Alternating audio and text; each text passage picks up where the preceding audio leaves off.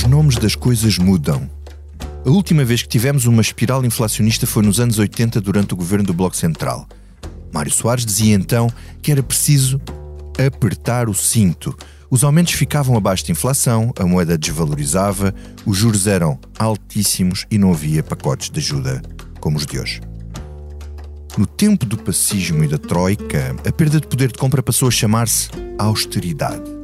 Hoje, não temos um nome novo. Portanto, podemos continuar a chamar austeridade a uma inflação de 7,4%, a que devem corresponder cerca de 2% de aumentos para os funcionários públicos. Estes números foram avançados pelo próprio Primeiro-Ministro na entrevista desta segunda-feira à TVI. Não, não vão com certeza ser aumentados 7,4%. É sempre muito difícil encontrar o ponto de equilíbrio em que os rendimentos aumentam o suficiente para que as pessoas possam enfrentar o aumento dos preços, mas que não aumentem mais do que aquilo que é, que é necessário para não termos uma espiral inflacionista onde perdemos amanhã o que ganhamos hoje. O que ganhamos hoje não é o mesmo que ganhávamos ontem. E isto leva-nos ao complexo caso dos pensionistas. Os nomes das coisas mudam, mas às vezes não mudam as próprias coisas. O governo anunciou um pacote de medidas com um suplemento extraordinário para pagar em outubro aos pensionistas. Ora, muito bem, só que para o ano, em 2023, estes só recebem metade do aumento que teriam se a lei fosse aplicada. Ou seja, o suplemento extraordinário vem com um corte futuro. E feitas as contas ao suplemento e ao aumento, fica tudo na mesma e fica também prejudicado o cálculo das pensões futuras de 2024 em diante. Percebeu? Não, não é fácil.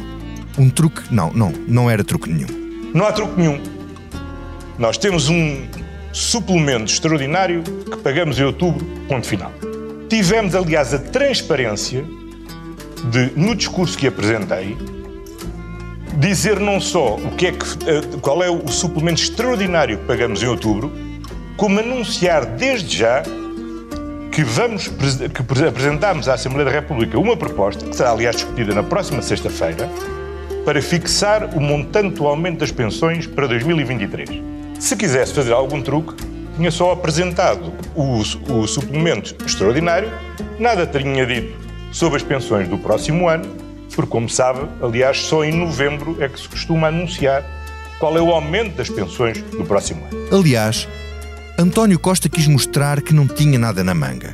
E eu quis fazê-lo já, porque quis deixar desde já claro que íamos apresentar à Assembleia da República uma lei para vigorar no ano 2023 e fixar o aumento das pensões em 2023, consoante os escalões, entre um máximo de 4,43% e um mínimo, e um mínimo de 3,53%. Eu disse isto com toda a transparência no meu discurso. Tenho aqui um discurso, aliás, se quiser, e se for necessário usar. Não há truque nenhum, mas ainda há medidas na cartola que ainda não conseguimos perceber. O Primeiro-Ministro prometeu que até ao fim de 2023 os pensionistas vão recuperar o poder de compra face à inflação deste ano, só que ainda não sabemos como. Ora bem, direta do eu fui muito claro na minha intervenção. O que eu disse é que, com, entre o suplemento extraordinário e, a, e, o montante que propusemos à Assembleia da República, que seja o aumento do próximo ano, garantimos que até ao final de 2023 os pensionistas recuperarão o poder de compra face à inflação deste ano. Em contramão, com uma ponta de veneno, este foi o comentário na CNN de Fernando Teixeira dos Santos, ministro das Finanças durante os governos de José Sócrates, a dizer que a comunicação de António Costa foi desastrada e desastrosa e que os argumentos do Primeiro-Ministro são falaciosos. Teixeira dos Santos, Dixit. A comunicação que o Primeiro-Ministro fez sobre esta matéria foi, e usando eh, terminologia que ele próprio, sobre este mesmo tema, aqui há uns anos utilizou, eh, a forma como comunicou foi desastrada e desastrosa. Porque não foi claro, não foi claro, e, eh, obviamente, essa falta de clareza está a fazê-lo pagar um preço político, no meu entender, eh, significativo. Dizer-se que não podemos aumentar as pensões agora com uma inflação tão elevada, porque a inflação pode baixar, eu acho que é um argumento falacioso, porque se a preocupação é preservar o valor real das pensões, o seu poder de compra, uma coisa é certa: esta inflação elevada fez aumentar os preços. E são os preços que determinam o poder de compra, não é a inflação. A entrevista de António Costa estava cheia de notícias e de recados. Houve até uma parte pouco simpática, mais uma vez, para Pedro Nuno Santos. Mas é sobre tudo isto que vamos falar nesta Comissão Política. Estamos a gravar este episódio na quarta-feira, dia 14 de setembro, à meia da manhã. Eu sou o Vitor Matos e tenho comigo Eunice Lourenço, editora de Política do Expresso. Olá, Eunice. Olá. A Rita Diniz, jornalista do Expresso que acompanha a PS e governo e que passou os últimos dois dias nas jornadas parlamentares dos socialistas. Olá, Rita. Olá, foram três, na verdade. Obrigado. E o David Diniz, companheiro que comigo semanalmente leva este podcast a todos os political junkies da nação. Olá, political junkies. Sejas Olá, David Diniz. bem-vindo de férias, Vitor Matos. Este podcast tem o patrocínio de Vodafone Business. Saiba como a rede 5G pode tornar a sua empresa mais segura, eficiente e flexível. O futuro do seu negócio está em boas mãos. Vodafone Business. Obrigado. Olha, exatamente por isso, porque já não estamos juntos há, há muito tempo aqui na Comissão Política, começo por ti, David. Isso é um privilégio. Vamos a isso. A comunicação do governo sobre as pensões foi desastrada e desastrosa, como acusou Teixeira dos Santos, e os argumentos do Primeiro-Ministro são falaciosos ou isto é só uma vingançazinha ao retardador com alguns anos de distância? Vamos lá recordar a parte divertida da história. É assim, vamos ter que, para explicar isto a quem nos ouve, vou ter que voltar ao fatídico ano de 2011, ao fatídico março de 2011, um, quando Teixeira dos Santos era Ministro das Finanças de José Sócrates. Estávamos naqueles tempos finais uh, de um governo que, lá está, durante um ano, ou mais de um ano, teve de aplicar austeridade. O governo de José Sócrates teve de aplicar austeridade, não foi mais de um ano, na verdade, foi mais ou menos um ano, uh, porque as coisas começaram uh, com a Grécia a cair em, no março anterior. Aliás, de deixa-me dizer, 2010. escreveste um livro sobre isso? Aliás, Eu, eu tive que voltar ao livro, porque Exato. sabes o que é? É muito engraçado, porque na semana passada eu, dizia nisso, aqui um, há, há um Resgatados. momento na história em que o PS teve de aplicar austeridade. Uhum. Realmente austeridade, porque os tempos é, e ali eram cortes, não é como agora que é disfarçado por uma inflação, ou seja, é os preços sobem, mas apesar de tudo, os, uh, o- as pensões, por exemplo, para dar um exemplo, as pensões sobem, não, ah, vão cortar na fórmula e depois vão perder poder de compra, mas é diferente, não é? Não é a mesma coisa que efetivamente cortar. E naquele ano, 2011, 10, 11, naqueles anos, Teixeira dos Santos teve de cortar. Portanto, foi- era- não, não havia magia possível, não havia truque, não havia, não era possível, era o, que tinha, era o que tinha que ser. Com o apoio de Passos Coelho, até determinada altura, em Bom Rigor. Bom, mas dessa história as pessoas lembram-se. Talvez não se lembrem, é do que disse António Costa, eh, então Presidente da Câmara de Lisboa eh, e, e ainda muito longe de ser candidato à liderança do Partido Socialista, eh, embora estivesse sempre posicionado para isso, um, e a forma como António Costa reagiu à apresentação das medidas que viriam a ser conhecidas como PEC 4 por Teixeira dos Santos no Ministério das Finanças. Essas medidas incluíam uh, um congelamento, portanto, perda de poder de compra, das pensões mínimas, não das outras maiores, mas até das mínimas, portanto, pensões muito baixas, que pela primeira vez o Partido Socialista anunciava que ia congelar. E, e António Costa disse só isto. Uh, e, e aí não houve mesmo truques. António Costa disse: a comunicação do Ministro das Finanças da passada sexta-feira ficará certamente para a história como a mais desastrada e desastrosa que alguma vez foi feita em Portugal, se não mesmo, acrescentou ele, no hemisfério norte, de todos os pontos de vista. Bom, E pronto. então. E assim, e, e agora o que é que aconteceu depois? E isso tem, é- é uma história que tem que, que, que depois traz lastro para, para explicar algumas coisas que estão a acontecer hoje e, e a maneira como as coisas são ditas, etc. Eh, É que depois deste anúncio, que era, vamos lembrar-nos e que pôr isto em contexto, o P4 era, para José Sócrates e Teixeira dos Santos, o plano que iria salvar Portugal da Troika. E que foi negociado secretamente, discretamente, com Presidente da Comissão Europeia da altura, Durão Barroso, o BCE, onde estava Vítor Constâncio a ajudar, um, e uh, uh, com uh, o desconhecimento absoluto, quer da oposição, quer do Presidente da República. Ninguém sabia. E foi apresentado e vinha com austeridade, carregado de austeridade. Privatizações, tudo o que o PS menos gosta, aquele plano tinha. Uhum. E, portanto, na verdade, o que António Costa se queixava ou criticava a Teixeira dos Santos não era da maneira ou da comunicação de Teixeira dos era Santos. Mesmo era conteúdo. Ele odiava o conteúdo todo, como todo o PS odiava. Uhum. O PS estava em pânico com o que estava a acontecer. E, e, na verdade, os últimos moicanos eram mesmo José Sócrates e Teixeira dos Santos, ou antes seja feita, tentavam fazer o que era possível e depois Passos Coelho teve que fazer durante quatro anos. Um, muito interessante porque nos dias seguintes, e apesar daquele ser o plano dos planos e o único que podia salvar Portugal da Troika, que tinha que ser aprovado, e se o Passos Coelho deitava abaixo, o governo ia abaixo e isto ia ser a catástrofe, uh, a verdade é que, uh, com a pressão brutal dentro do próprio PS, dentro do próprio governo, Teixeira de Santos recuou no congelamento das pensões mínimas. O aumento passou a ser mínimo no plano, enfim, é nunca aconteceu, mas, não é? Nunca foi aplicado porque chumbou. Mas, mas a verdade é que recuou. Mas passando agora para a atualidade. E o que acontece é que isto tem, reflete o, é, a dificuldade que o Partido Socialista é tem em lidar, em lidar com momentos difíceis. Foi uma comunicação desastrosa. Não, não, isto é, aliás, isso é palavra por palavra. O que diz Teixeira dos Santos é palavra por palavra, só não usa o hemisfério, o hemisfério norte. norte. Porque, na verdade, isto pode incluir agora o hemisfério sul, por exemplo. Uh, uh, mas, mas, é, mas, é à letra e é seguramente uh, o momento que Teixeira de Santos escolheu para se vingar daquilo que Costa lhe fez. Isso, Agora, isso mostra que a austeridade, se não é a mesma, é muito semelhante. Mas é? esse é o ponto. Exatamente esse é o ponto. E agora vamos, se me permites, só duas coisas muito rápidas e, passa, e, e, e deixo passar a palavra. Um, um Uh, o, PS hoje está confrontado, ao contrário, o PS António Costa está confrontado, ao contrário do que aconteceu nos últimos seis anos, com um momento de potencial recessão. Portanto, já não é só a inflação.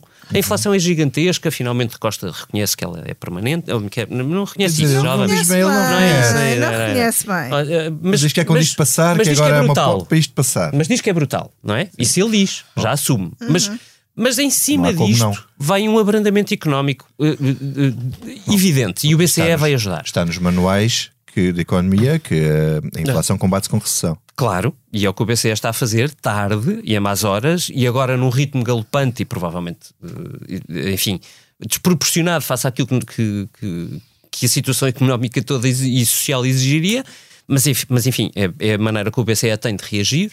E aquilo que vai acontecer daqui para a frente a, José, a, a António Costa, desculpa, não José Sócrates já, a António Costa, é que vai ter de lidar com perda de poder de compra real, decidida por ele, portanto, quer nas pensões, o que vier a partir pelo menos de 2024, quer nos funcionários públicos, pelos vistos, já a partir de agora.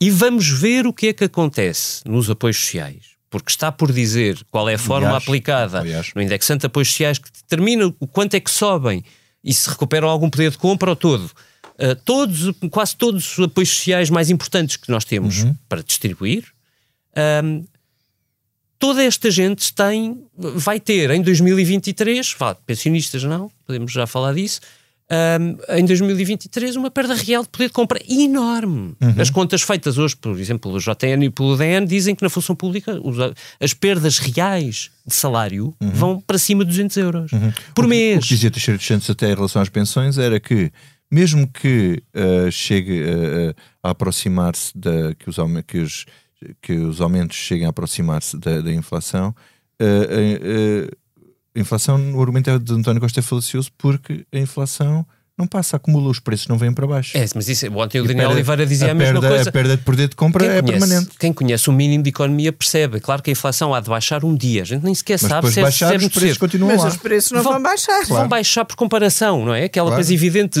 Quer dizer, quando chegarmos a novembro, que foi quando começou a subir a inflação, a inflação começa a descer porque compara com novembro do ano passado, que foi quando começou a subir. Agora, claro que os preços não vão descer. Não vai haver deflação e não havendo deflação, isto é permanente. O que, António, o que estas medidas que António Costa lentamente nos vai tentando uh, uh, dar implicam é quem vai, uh, quem vai pagar o preço da inflação largamente ou maioritariamente são uma fatia, é uma fatia enorme dos portugueses, hum. sobretudo via salários, visto que na semana passada viemos aqui dizer coitados dos pensionistas, porque afinal eles estão, eles estão a fazer um truque Oh, oh, oh Vitor, a boa notícia para os pensionistas é que em 2023 eles serão provavelmente os únicos portugueses que não perdem poder de compra. E em 2024 perderão uma parte. Hum. Se calhar menor do que todos os outros. Portanto, na verdade, o PS acaba a, a presentear os pensionistas com um, Então, um preço menor. De, Deixa-me de- deixa de passar então aqui. Tudo aqui eleitores do PS, centrais. É. Tudo. Pensionistas, E que- funcionários e que públicos e, os mais pobres. E que o PSD anda a, a tentar recuperar e que perdeu exatamente por causa das medidas de austeridade é durante eh, Exatamente. o, o governo da Vai Troika. ser interessante. Eunice, também, tu achas que, os- que, eh, eh, a comunicação do governo foi desastrada e desastrosa? Os argumentos são falaciosos, antes de mais. E depois, segunda questão, oh, esta entrevista foi a primeira depois desta sucessão toda de polémicas do governo, se António Costa conseguiu virar a página. Não, não acho que, que tenha conseguido virar a página. Acho que o governo precisa muito de virar a página e eu tinha uma expectativa de que esta entrevista fosse já remetesse um bocadinho mais para o futuro do que aquilo que remeteu. Foi uma entrevista, sobretudo, de resposta à Explicativa, crise e às crises, e explicativa e justificativa. Uhum. Um, e em que o primeiro-ministro parece que de, de segunda a segunda foi adaptando o discurso em vários tempos. Uh, fez o discurso de apresentação das medidas na segunda da semana passada, em que apresentou tudo como bónus e como subsídios extraordinários. Depois, quando se percebeu que se calhar isto, afinal, sobretudo no caso dos pensionistas, pode ser mau para 2024, passámos para o discurso do ah, mas vi, 2024 ainda falta muito tempo, vamos ver. E depois acaba nesta entrevista já a reconhecer que eh, os aumentos, de acordo com a lei, colocariam em causa a sustentabilidade da segurança social.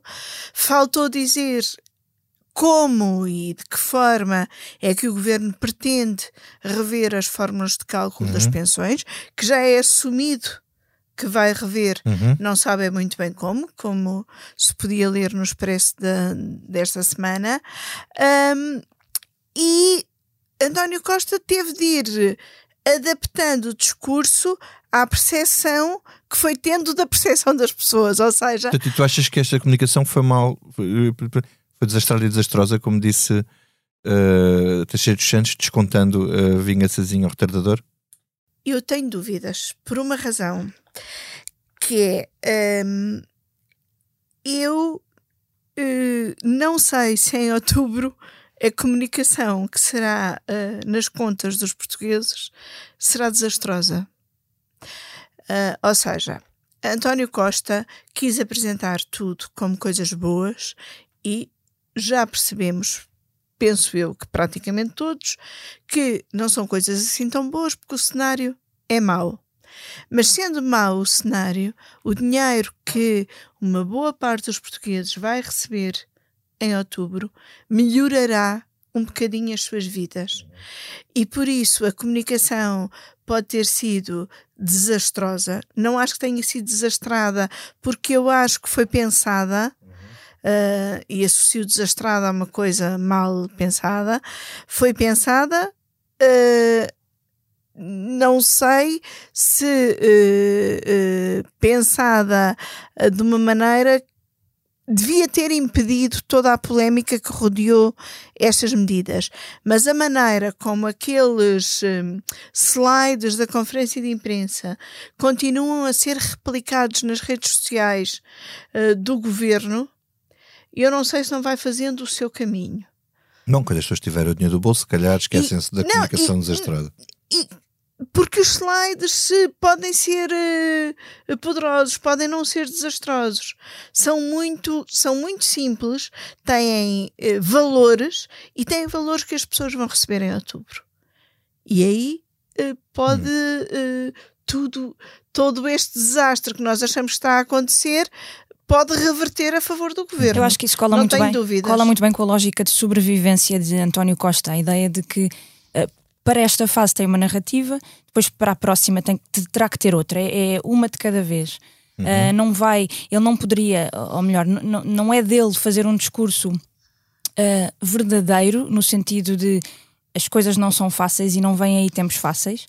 Ele não o diria desta forma, ele vê sempre o lado bom, da, ele é um otimista irritante por natureza, não é? Como disse Marcelo Rebelo de Sousa e como ele próprio voltou a dizer dele mesmo este, este fim de semana em Leiria, um, ele, ele, vê em sempre. nas jornadas, nas jornadas parlamentares. Ele vê sempre o lado bom da moeda, vê sempre o copo meio cheio. Portanto, ele faria sempre uma, uma apresentação de, de, das medidas desta forma muito positiva, porque as pessoas vão de facto sentir esse lado positivo no bolso. E ele, ele quer realçar esse lado positivo, que as pessoas vão sentir e vão ver, pois realmente isto é verdade, não tinha aqui truque nenhum, eu estou com mais dinheiro no bolso este mês. Uh, e o resto uh, ele, ele chuta para a frente porque de facto ele para a frente vai criar outra vai ganhar tempo ele vai, vai ganhar não, tempo. há uma coisa é ganhar tempo para ver como é que evolui, é que evolui a, economia. a economia e a inflação mas, é mas, é, mas, é óbvio que os efeitos desta inflação que estamos a, a, sentir agora como o David dizia não são extraordinários e excepcionais como António Costa quer dizer vão ser permanentes de alguma forma porque os preços não vão descer. Os preços, os preços altos que estão agora vão vão manter-se, portanto, se as pessoas não recuperam poder de compra, vão perder uhum. poder de compra com, com, os preços a subir e os salários aí, a não aí subir há na uma coisa medida. que joga a favor do governo, que é a manter-se estes cenários e uh, os aumentos de que António Costa fala, mesmo sendo aumentos mínimos, são aumentos. E há uma grande diferença na percepção de cada um de nós entre ter cortes e perder valor. Ah, e, e António Costa sabe não, muito bem disso. que a generalidade das pessoas vai sentir é volta... um aumento nominal, seja nas pensões, seja nos salários. E, e em efeitos práticos, se formos a ver, em outubro há este, há este pequeno aumento, depois em novembro muitas pessoas vão receber subsídio de Natal, eh, portanto dá para ir respirando um bocadinho até ao fim do ano. Mas isso é para pensionistas, não é? Porque para funcionários públicos, por exemplo, não é assim. E eu acho mesmo que a questão dos apoios sociais é, é, é crucial neste ponto, porque eh, os, os, funcionários públicos estão, infelizmente, habituados a perder poder de compra. Isso não é nada novo para eles. E dificilmente algum teria a expectativa de que os salários subissem 7% ou 7,5%, como prevê o governo no próximo ano. Um, eh, até porque depois haverá haverá sempre coisas parciais, não é? Por exemplo, os técnicos, os, o governo já disse que os técnicos vão aumentar acima daquilo que os outros vão aumentar porque é preciso recuperarem Mas isso é uma, a posição. Uma, uma questão antiga de António Costa. Certo. E, e, eu acho que isso vai ajudando a mitigar. Imagina, por exemplo, médicos. Os médicos vão ter carreira revista. E, portanto, se calhar ali os médicos vão ganhar mais qualquer coisa, vão perder um bocadinho menos qualquer coisa, porque se consegue negociar e pacificar o setor com medidas que precisam. Uh, portanto, eu acho que na função pública há outras maneiras de mitigar um bocadinho o risco, embora seja uma, uma perda de poder de compra gigantesca. Estamos a falar de mais de 5%. Uhum. E vamos ver como é que fica a inflação para o ano. Uhum. Uh, no que diz respeito aos apoios sociais, a coisa é muito mais complicada. Porque quem tem, quem tem apoios sociais, como o RSI, ou como o Abono de Família, ou como. Acho que quiseres, uh, e são dezenas, ou subsídio de desemprego. Essas pessoas vivem em absoluta necessidade. Portanto, não há, não há escape possível à palavra austeridade naquele caso. Uhum. E é um eleitor absolutamente decisivo para o Partido Socialista. Uhum. Se o Partido Socialista perde estes, vai ter um problema gigantesco. Muito dificilmente consegue recuperar a confiança no, no resto uhum. da legislatura, por longa que ela seja. Um, Eunice, António Costa chegou a contrariar o seu próprio Ministro das Finanças, concordando nesta parte com o Pedro Nuno Santos, a dizer que poderá haver medidas para mitigar a subida das taxas de juros nos créditos de habitação, por exemplo. Depois falou no aeroporto, lá mais para diante, mas pôs Pedro Nuno Santos fora uh, das negociações com o PSD e tornou no mero executor da decisão uh, que for tomada.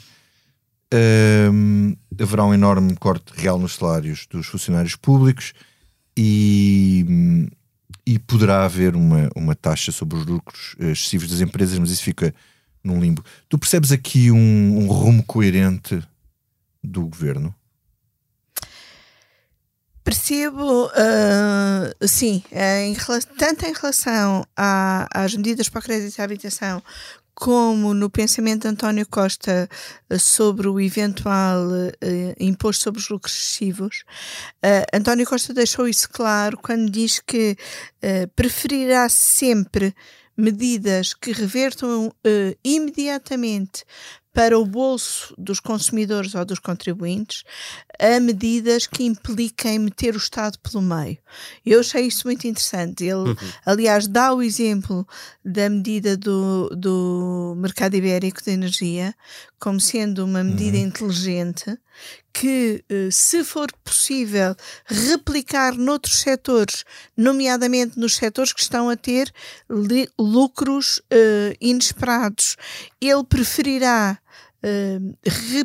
replicar essa medida em vez de estar a arrecadar um imposto para depois ser usado. Ou seja, ele prefere medidas que façam baixar preços em vez de medidas que façam o Estado arrecadar mais receita para depois a redistribuir. Uhum. Uh, e aí eu acho que há uma linha uh, de pensamento, e no fundo o que ele diz sobre o crédito à habitação também vem um bocadinho nessa linha, que é não aumentar. Um, uh, por um lado, não aumentar a interferência do, no, do Estado que faça com que as medidas sejam mais demoradas, e, eh, por outro lado, simplificar a vida das pessoas. E na questão do crédito, de eventuais medidas para o crédito à habitação, há ainda uh, outro, outro dado que é, uh, António Costa aproveita nessa altura para falar da dívida e de como é importante controlar a dívida do Estado português e ele sabe perfeitamente que, uh, tal como é importante controlar a dívida do Estado, é importante controlar as a dívida das famílias e que, quer para o Estado, quer para os bancos, quer para as famílias, é mais importante haver atrasos, moratórias, medidas que eh, ajudem as famílias a cumprir as suas obrigações do que entrar em casos de incumprimento. E política, Pedro Nuno Santos, meus amigos. Pedro Nuno Santos, o minha, homem que queria fazer aeroporto. Esse é o diretor-geral. E teve que ficar parado à espera. Vai ter foi diretor-geral, não é? É no, foi, foi promovido a diretor-geral, diretor são as pessoas Sim, no Estado executar. que executam. executam. Pois. Foi, Foi a minha parte preferida da entrevista, quando António Costa, questionado, eh, ele está a dizer que está tudo a correr muito bem nas negociações com o PSD eh, para, eh, para o processo de decisão do aeroporto, e depois questionado sobre o papel de Pedro Nuno Santos, diz que pronto, ele será chamado quando houver acordo e depois para executar. E, e, pronto, confirmando assim de viva voz uma manchete do Expresso de há alguns meses em que dizíamos que o dossiê político do aeroporto passava para as mãos do primeiro-ministro. Uh... Mais confirmado é impossível.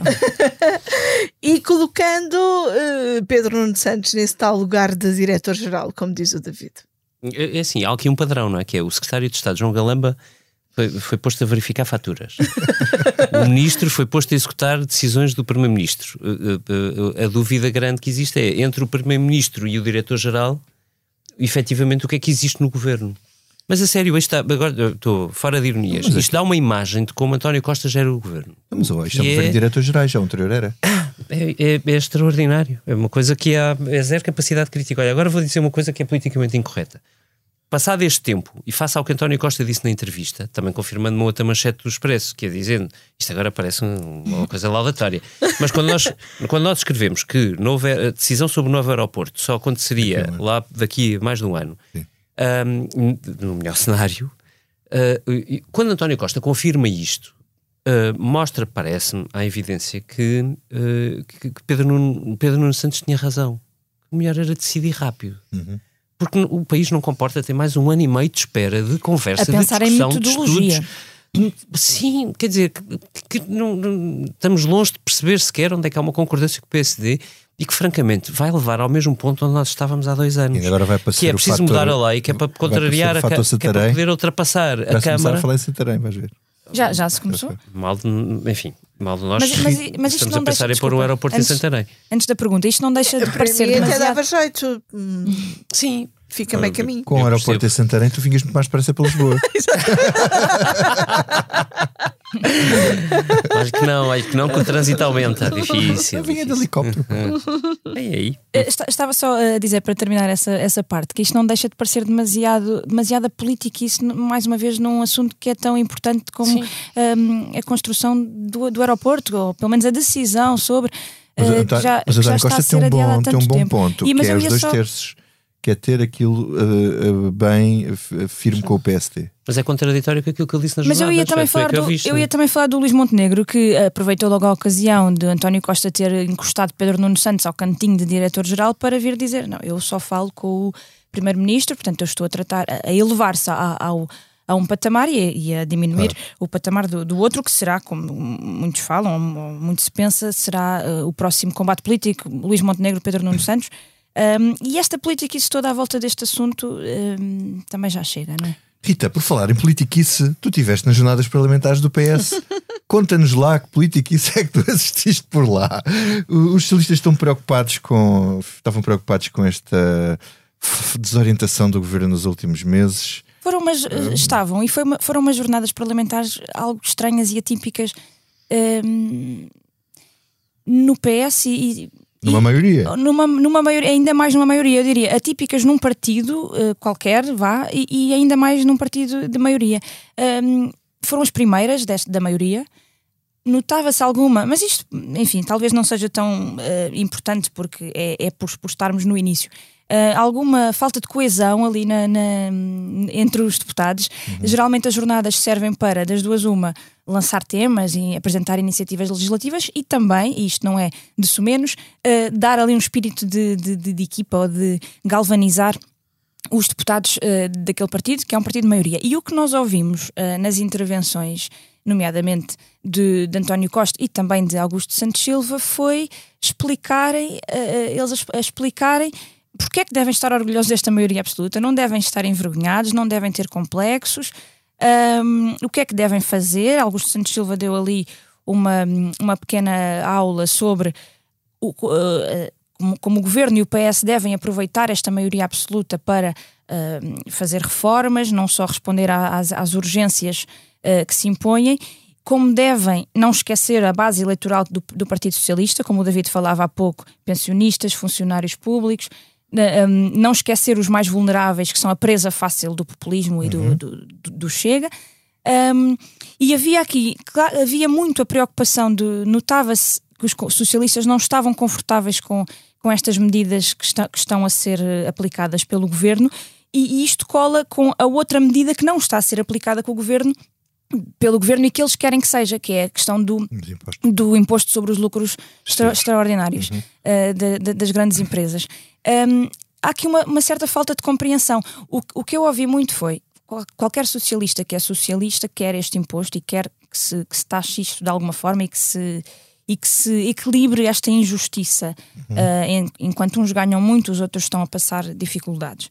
Um, e, e, havia aqui alguma incompreensão em porque é que o governo não está a agir nesse sentido. Porque é que temos uh, Fernando Medina em Praga a dizer que não é com uma taxa que se resolve, porque é que temos António Costa com, com tantas cautelas sobre isso. Não, parecia que não percebiam bem o que é que estava aqui a travar uhum. a travar o governo. Uh, precisavam mesmo de explicações. A sensação que, que eu tive foi que uh, aguardavam instruções, aguardavam explicações sobre isto. Uhum. E tiveram? E, uh, não saíram de lá, não ali saíram não, de lá não. Um, mas isto também cola com. Mas viram a entrevista, não é? Depois viram a entrevista. Mas, mas isto também cola que com as, as medidas as medidas sobre os pensionistas e sobre os funcionários públicos, nomeadamente esta questão que veio da entrevista de que o aumento dos funcionários públicos será apenas na ordem dos 2% e, portanto, não vai compensar a perda de poder de compra, há aqui alguma desorientação. Um, havia um deputado que já estava a fazer contas do que é que isto significaria de perda para os, os funcionários públicos, na ordem de um salário ao fim, ao fim de um ano. Um, há aqui alguma desorientação e alguma preocupação de então como é que nós vamos compensar depois? É uhum. É preciso compensar depois. Como? Rita, houve outro aspecto uh, que eu pareceu politicamente muito interessante, uh, que foi uma espécie de duelo, debate uh, entre Carlos César e Augusto Santos Silva, os dois séniores, os dois uhum. grandes séniores do PS, com Carlos César a dizer que não era momento para se falar de presidenciais e a criticar, a criticar as, as críticas criticar as críticas de os ataques de Augusto Santos Silva ao Chega e depois Santos Silva uh, de forma velada, não é? Porque não, não disse Sim, o nome claro, mas dele, toda a gente percebeu. E, e Augusto Santos Silva não a falar de presidenciais, mas da questão da, da forma como estava a lidar com o Chega. Como é que tu vês esse? Achas que temos aqui já umas primárias para as presidenciais? Uh, isso causou alguma surpresa e ficámos de facto a pensar o que é que Carlos César está a fazer com isto? Também tem aspirações presidenciais, tem ambições presidenciais ou apenas está a fazer uh, prova de vida e a querer uh, causar aqui algum, algum ruído. Eu fiquei na dúvida qual é que era a, a resposta certa, mas ainda há pouco ouvia o eurodeputado do PSD, José Manuel Fernandes, numa rádio, por causa de, das das medidas anunciadas pela Presidente da Comissão Europeia esta manhã, mas onde ele dizia que parte da estratégia do PS em tudo é pôr vários um, pivôs a falar, uhum. a dizer coisas diferentes e alguma vez acertam, em alguma acertam. Uh, claro que nós sabemos que há sempre uma estratégia, uh, ou pelo menos tem sido assim, e a relação que os dois têm é de grande cumplicidade entre António Costa e Carlos César, em que um diz de uma forma, o outro diz de outra, um vai mais longe que o outro para ali eh, se equilibrarem de Isso alguma no forma. Tempo de uma forma funcionava assim, funcionava... mas achas que isto agora é um recado de António Costa para Augusto Santos Silva? Não, não, não sei, não, não, não me parece que seja isso, não me parece que seja isso, mas uh, isto para dizer que Carlos César tem sempre um papel de dizer mais qualquer coisa que os outros, de, de, de causar hum. ali algum, algum ruído. David. E se ele tiver só a abrir caminho para o Pedro Nunes Santos? É uma hipótese. É assim, não é segredo que, que quando, Pedro, quando Pedro Nunes Santos for candidato à liderança do PS, Carlos César vai estar com ele. Um, uh, e, e, eu não me parece improvável que haja uma perspectiva já no PS dos Next.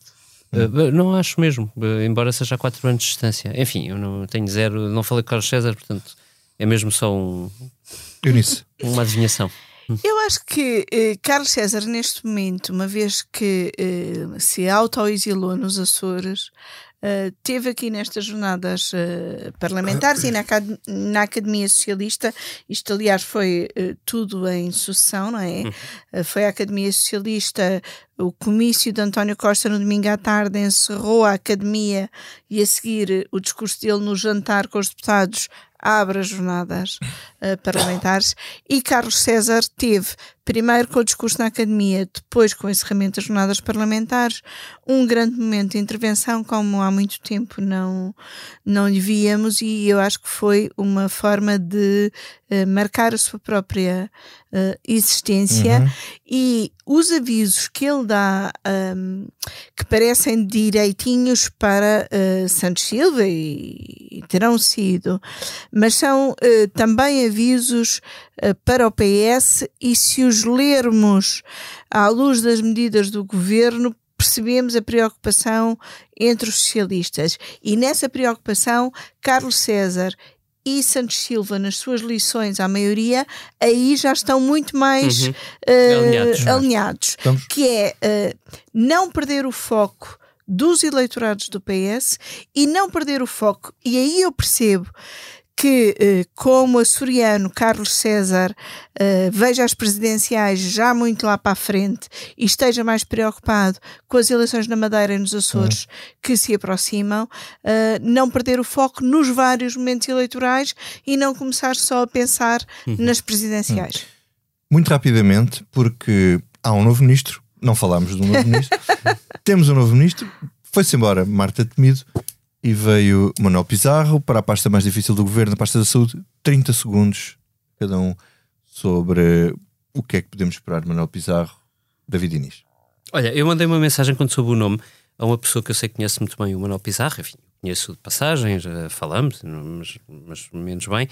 Um, e perguntei-lhe: diz-me lá, tu conheces o, o que é que vem aí? E eu disse: vai dizer que sim a todos aos médicos, aos enfermeiros, aos sindicatos, mas também ao Ministro das Finanças, aos grupos privados de saúde. Sim a Deus e sim ao diabo. Já disse à minha mulher para reforçar o nosso seguro de saúde. Rita. Bom, só acrescentar sim, sim, que sim. há uma vantagem, eh, portanto, upside para, para Manuel Pizarro. O, o setor da saúde está. Uh, estava cansadíssimo, Marta temido, ela estava sem capacidade de dialogar com ninguém, de ouvir alguém. Manuel Pizarro tem isso, evidentemente, tem uma experiência política grande e tem esta capacidade de dizer que sim a todos. Uhum. Depois vai ser difícil desempatar, mas uh, logo isso é a fase seguinte. A primeira fase vai ser boa e muito bem uh, conseguida a ideia de ir buscar o Fernando Araújo para uh, CEO, diretor-geral, o que quiserem do SNS, uh, assumo que, que aceitou mesmo. Então, Eu acho que isso é inteligente. Breve. Acho que ficam, uh, os dois ficam satisfeitos porque não só Manuel Pizarro queria este cargo há bastante tempo, parece-me, como Fernando Araújo queria mais do que ser ministro, ministro da Saúde, queria ser uhum. este tal CEO do Serviço Nacional de Saúde. Portanto, vão fazer uma dupla de homens do Norte um, comandar aqui a, a, o destino da saúde. Um, não, não, não poderá, não sei se poderá correr mal, isso vamos ver, mas pelo menos era o, eram os lugares que os dois queriam, portanto, uh, vamos ver. Eunice. Eu, sobre Manuel Pizarro e sobre as soluções para a saúde, convido os nossos ouvintes a lerem uh, dois textos que temos no, no, nosso site: um perfil de Manuel Pizarro pela Isabel Paulo e um, um, perfil de Fernando Araújo pela Isabel Paulo e pela Joana Ascensão. Acho que os dois mostram bem uh, como estas duas figuras, que se conhecem desde o ensino secundário, podem se articular bem para uma reforma da saúde e esperemos todos como cidadãos que assim seja. Uh, sobre esta substituição, quero ainda dizer que o que me chamou a atenção na posse de sábado foi o ar uh, leve e muito mais leve do que as últimas imagens que, que lhe tínhamos visto de Marta Temido. Alívio. Vamos então ao que não nos sai da cabeça. Ok, David, então, diz. É que é assim, eu, eu dou por mim de surpreendido, de vez em quando, ainda com os políticos, apesar de já ter alguns anos desta coisa. E, e ouvi o, o Luís Montenegro reagir da seguinte forma à nomeação do Manuel Pizarro como Ministro da Saúde. Parece incrível, porque o, o Primeiro-Ministro demonstra assim que não consegue ter uh, capacidade de recrutamento senão dentro do próprio partido, dentro dos, dos, das pessoas que percorreram o aparelho do partido. E eu perguntei-me, o Luís Montenegro é a única pessoa no mundo que não pode dizer isto.